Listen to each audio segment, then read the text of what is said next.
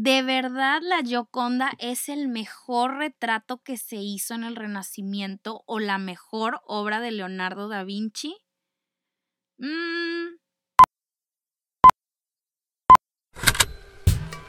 Con Hablemos Arte vamos a hacer que hablar de arte sea algo común, aunque no sea nada común y que sea de todos, no solamente el experto. Te lo juro que no te vas a aburrir. Buenos días, buenas tardes, buenas noches a la hora que me estés escuchando. Bienvenidos a un nuevo episodio del podcast de Hablemos Arte. Hoy quisiera abrir primero dándole las gracias a todos los que fueron parte de mi team secreto. Si no sabes qué es, es porque no te quedaste hasta el final del episodio pasado, pero si sí sabes, muchísimas gracias de verdad, eres lo máximo. Les agradezco bastante que me escuchen poquito o hasta el final del episodio, no importa, pero que compartan el podcast, mis historias, todo. Ya sé que siempre repito esto, parezco grabadora, pero mm, cuando lo comparten es de las maneras más genuinas y orgánicas, entre comillas, que Hablemos Arte crece, la recomendación de ustedes, gente que de verdad le gusta mi contenido y que se lo recomienden amigos, familia, siempre hace que la comunidad se haga más grande y que más gente que le interese el arte se entere de qué está pasando. Así que muchas, muchas gracias por todo tu apoyo. Em, no olvides etiquetarme, claro, por si, si lo compartes, de qué te gustó más del podcast del día de hoy. Y listo, corre y se va corriendo con el tema de la semana, la Mona Lisa, la obra más famosa de todo el mundo. Hoy te voy a contestar todas tus preguntas que tienes sobre ella, el por qué, el cómo, el cuándo y finalmente, aunque no sea tan importante, mi opinión sobre ella. La Mona Lisa, o también conocida como la Gioconda, obra por Leonardo da Vinci, es considerada como el retrato más famoso y más importante del mundo. Yo creo que por primera y única vez no voy a tener que describir la obra de la que estoy hablando porque estoy segura que todos la conocen y no sé, se me hace algo bien loco decir que todo mundo conoce una obra de arte, wow. Digo, tal vez eh, no hay ni una persona que no la ubique. Y si sí, por favor avísame y te quiero conocer esta pintura pues ha inspirado de todo, películas, novelas, poesía, escultura, artistas contemporáneos, falsificaciones y robos. Pero ¿por qué? Yo creo, y esta cifra me la estoy inventando por completo, pero 9 de 10 que visitan el Louvre para verla se han preguntado al estar parados frente a esta obra de Leonardo con un miedo de que te contesten que no sabes nada de arte y que cómo te vas a atrever a preguntar eso. Pero, ¿qué tiene de especial la Mona Lisa? ¿Por qué es tan famosa? Aquí ya sabes que todas las preguntas se valen y todas se contestan. Hasta yo estoy de acuerdo, yo también me lo pregunté por mucho tiempo. Pero en el Louvre, donde vive y ha vivido la Gioconda por años, hay muchísimas más obras que pasan desapercibidas por el alboroto que causa esta. Entonces, ¿por qué es tan famosa? Un crítico de arte llamado David Wallace dijo que la mayoría de las veces el valor de una obra no está en el trabajo en sí, sino en el contexto que fue hecha. Con esto vamos a empezar nuestra listita. La obra la pintaron en las primeras primeras décadas del siglo XVI, que ya sabemos que fue una época muy especialita, entre comillas, para escoger su arte, fue cuando muchos artistas, grandes pensadores y filósofos se atrevieron a dar a luz su arte y compartirlo con los demás mortales. Y por esto mismo es que las pinturas de esta época son muy valiosas para los coleccionistas. No olvidemos tampoco de quién la hizo. Leonardo da Vinci es un factor importantísimo de su fama y agréguenle que él rara vez terminaba sus pinturas, entonces pongas el cuadro que pongas, cualquier obra de él siempre va a sobresalir en la multitud. Y bueno, esto ya lo hemos platicado en otros episodios del podcast con lo de los cuadros de Van Gogh y Frida Kahlo, que gracias a todo el chisme que se hizo de sus vidas, su arte es bien popular. Y aquí, eh, pues, es básicamente el caso, ¿no? Roberta, pero yo escuché que su sonrisa es súper misteriosa y me han contado que su mirada te sigue a todos lados, que nadie sabe quién es, que su boca no está sonriendo, pero sus ojos sí, y que resulta que Leonardo escondió simbolismos. Nada. El retrato de la Gioconda no tiene nada de especial más que una historia muy interesante. Hay muchos medios que dicen que es la más famosa, claro, pero la cruda realidad es que no es la pintura más increíble, buena o cañona de la historia. Todo comenzó en Florencia, donde Leonardo trabajó de forma intermitente, o sea, sí y no, durante los últimos años de su carrera. Fue desde 1503, ah, 1503 hasta 1519. El retrato es de Lisa, es que no quiero ni pronunciar esto, Gerardini. Era esposa de Francesco del Giocondo, o sea, era una pareja casual, y la obra pasó durante los siguientes tres siglos escondida en un palacio francés y baños reales. O sea que la Gioconda pasó desapercibida, entre comillas, hasta 1800, cuando la descubre Napoleón Bonaparte. El compadre y gobernante francés la eligió para decorar una pared de su cuarto y solo el exilio de Francia cambió esto, momento que deja de ser de Italia y pasa a ser propiedad de el Louvre de París. Todavía pasa un siglo más desde que Bonaparte la encuentra hasta que se convierte en algo más que solo en un retrato cualquiera del Renacimiento. Fue en 1911 que la roban del Museo francés. El robo es todo un show, es un tema, eh, porque la realidad, pues sí, mucha gente ya conoce la historia, pero está muy, muy interesante. Fue un lunes casual, el museo se dio cuenta hasta el martes que le faltaba una pintura. ¿Qué tal con el equipazo de seguridad brutal que tenían? Antes no era muy fácil, digo, antes era muy fácil robar cuadros porque aparte de que la gente no visitaba museos como hoy, la seguridad era mínima si comparamos con lo que tenemos ahorita. Nadie tenía la Alexa o la Siri capturando cada momento y el Internet checando cada paso que damos, pero total se la roban. Nadie supo nada, la noticia apareció en todos los medios de comunicación, periódicos, tele, todo nacional e internacionalmente. Iban multitudes de personas al Louvre solo a ver el espacio vacío donde el retrato estaba.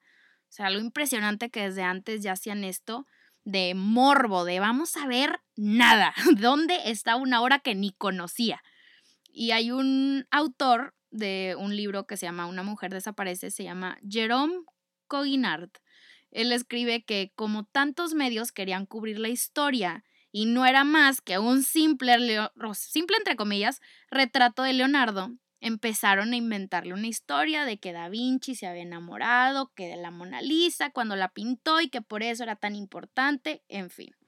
La policía empieza a buscar sospechosos y meten a Apollinaire, el poeta francés, a la cárcel pensando que había sido él. ¿Qué tal? Lo dejan ahí un rato, fue como una semana, y se dan cuenta que obvio no era y después de él el sospechoso número uno fue Picasso. Obvio se dan cuenta que no era él, o sea, se querían sacar artistas nada más de la manga. Se dan cuenta que no era Picasso y después de dos años dan con Vincenzo Perugia. Lo puse en Google Traductor y dice que se decía Vincenzo. No, Vin, Vin, algo así. Bueno, un italiano. ¿Eh? A ver. Vincenzo, ah, la Michi también es italiana. Bueno, el italiano trabajó en el Louvre en 1910, un año antes de robarse la Mona Lisa, ¿no? Y tenía guardado el mismo uniforme que los guardias.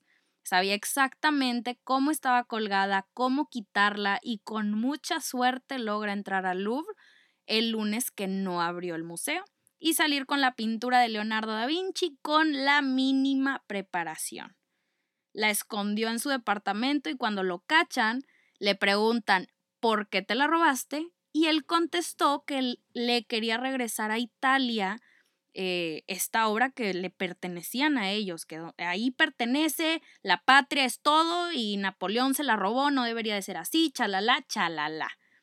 Lo que este cuate claramente no sabía es que Napoleón no se la robó, primero la compró Francisco I de Francia en el siglo XVI y pasó todo esto. Entonces, todavía cuando la policía lo investiga, se dan cuenta que tenía una listita de posibles compradores en Estados Unidos. O sea, este cuento de regresarla a su patria era un cuentito, era puro show y nunca se supo oficialmente por qué lo hizo. Fueron muchas teorías que salieron y siguen habiendo, porque después también dijeron que un posible alemán fue el que lo manipuló para robarla, después que porque estaba muy chiquita, entonces era la que había escogido entre tantas, en fin. A Perugia lo sentenciaron a un año y dos semanas en la cárcel.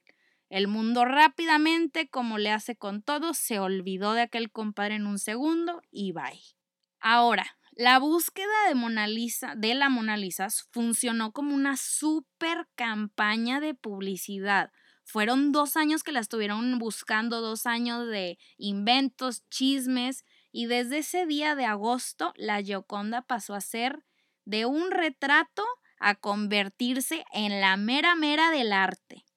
Y aparte, otro aspecto gigante de la Mona Lisa es el turismo y el valor tanto cultural como económico que le aporta a Francia. No cabe duda que tener una pintura con la grandeza de esta obra no es cualquier cosa. La Gioconda le deja muchísimo dinero al gobierno local gracias a que más de la impactante cantidad de 100 mil personas al día entran al Louvre solamente a ver la pintura. Vamos a hacer ahorita de una vez la pregunta obligada de, pero si es tan importante, entonces, ¿cuánto vale?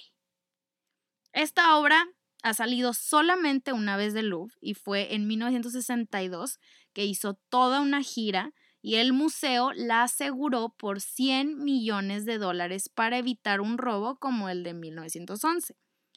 Pero ya han pasado tantos años su popularidad solamente está incrementando, por lo tanto expertos dicen que rebasaría hoy en día los 700 millones de dólares, rompiendo con todos los récords, mundiales hasta la fecha. ¡Qué locura! O sea, la de Salvatore Mundi se vendió a 450, 700 millones. No, no, no, me cabe en la cabeza, no me imagino esa cantidad de dinero. Sea, yo creo que sí vamos a llegar vivos a ver una obra que valga un millón. Digo, ah, no me la bañé, un billón.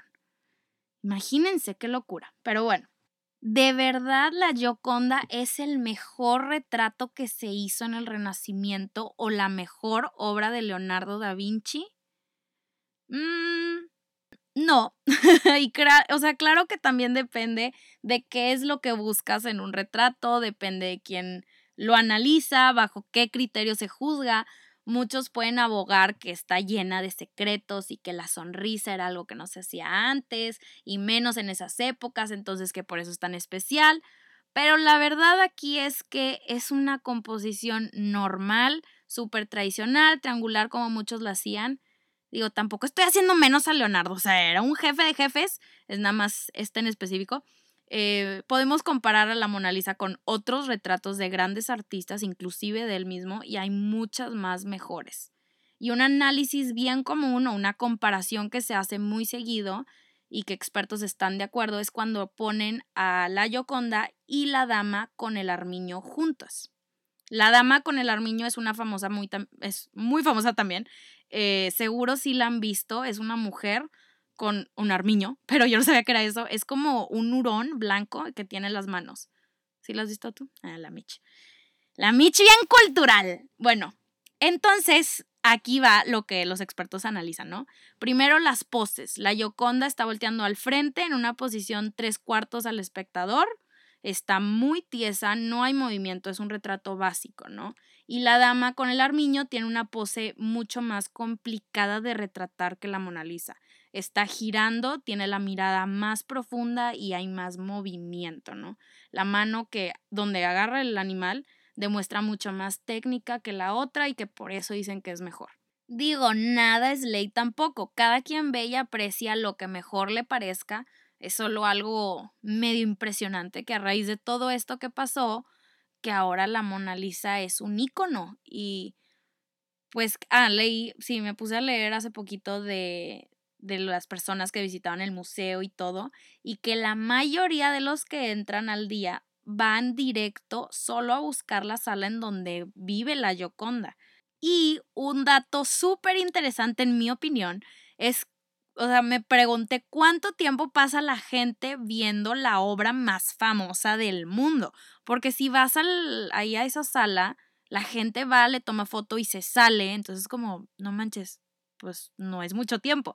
Y sí hay un estudio, gracias a los profesores, se llamaba la chava Lisa F. Smith y Jeffrey K. Smith de la Universidad de Nueva Zelanda, una universidad, podemos saber que el promedio de la gente que ve una obra de arte es 27 segundos.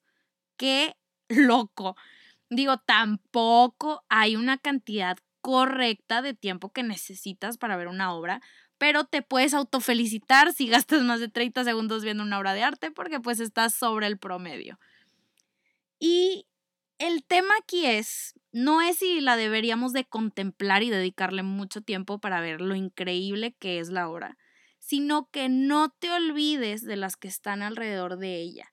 No te olvides que en la misma sala hay otros retratos de Leonardo, de las Madonas, la libertad guiando al pueblo de la Croix, la Medusa, digo, la balsa de Medusa de Gary Colt. No sé ni si se dice así su nombre, pero bueno, sí me entendieron. Yo creo que antes de criticar a todas estas personas que se acumulan, empujan, sacan su celular para tomarle foto, que la ven muy poquito, voltealos a ver o volteate a ver a ti mismo y ponte a pensar un retrato, un pedazo de tela con pintura, una pieza de arte nos está juntando a todos aquí en una misma sala. Todos estamos aquí por el mismo motivo, por el mismo propósito, que es ver arte, para ver en persona lo que hemos visto tanto tiempo en internet, en libros, en pósters. No importa si uno nada más fue para subirla a Instagram o si tú de verdad sí la fuiste a ver porque la querías admirar. El chiste es que el arte hace esto, el arte nos junta, nos hace viajar y ver en persona, sentir cosas. Ponte a pensar que la foto que todos le están sacando está haciendo historia. Sea buena o no el retrato es otro tema, o sea o no la más famosa o a la que más le deberíamos de estar poniendo atención, lejos de todo eso, la Mona Lisa es un vistazo de lo que una buena historia, un buen artista y la tecnología puede llegar a ser. Así que gracias por llegar hasta aquí, ser parte de mi team secreto, lo lograste. Gracias por todo tu apoyo y ya sabes que como siempre hablemos arte la próxima semana.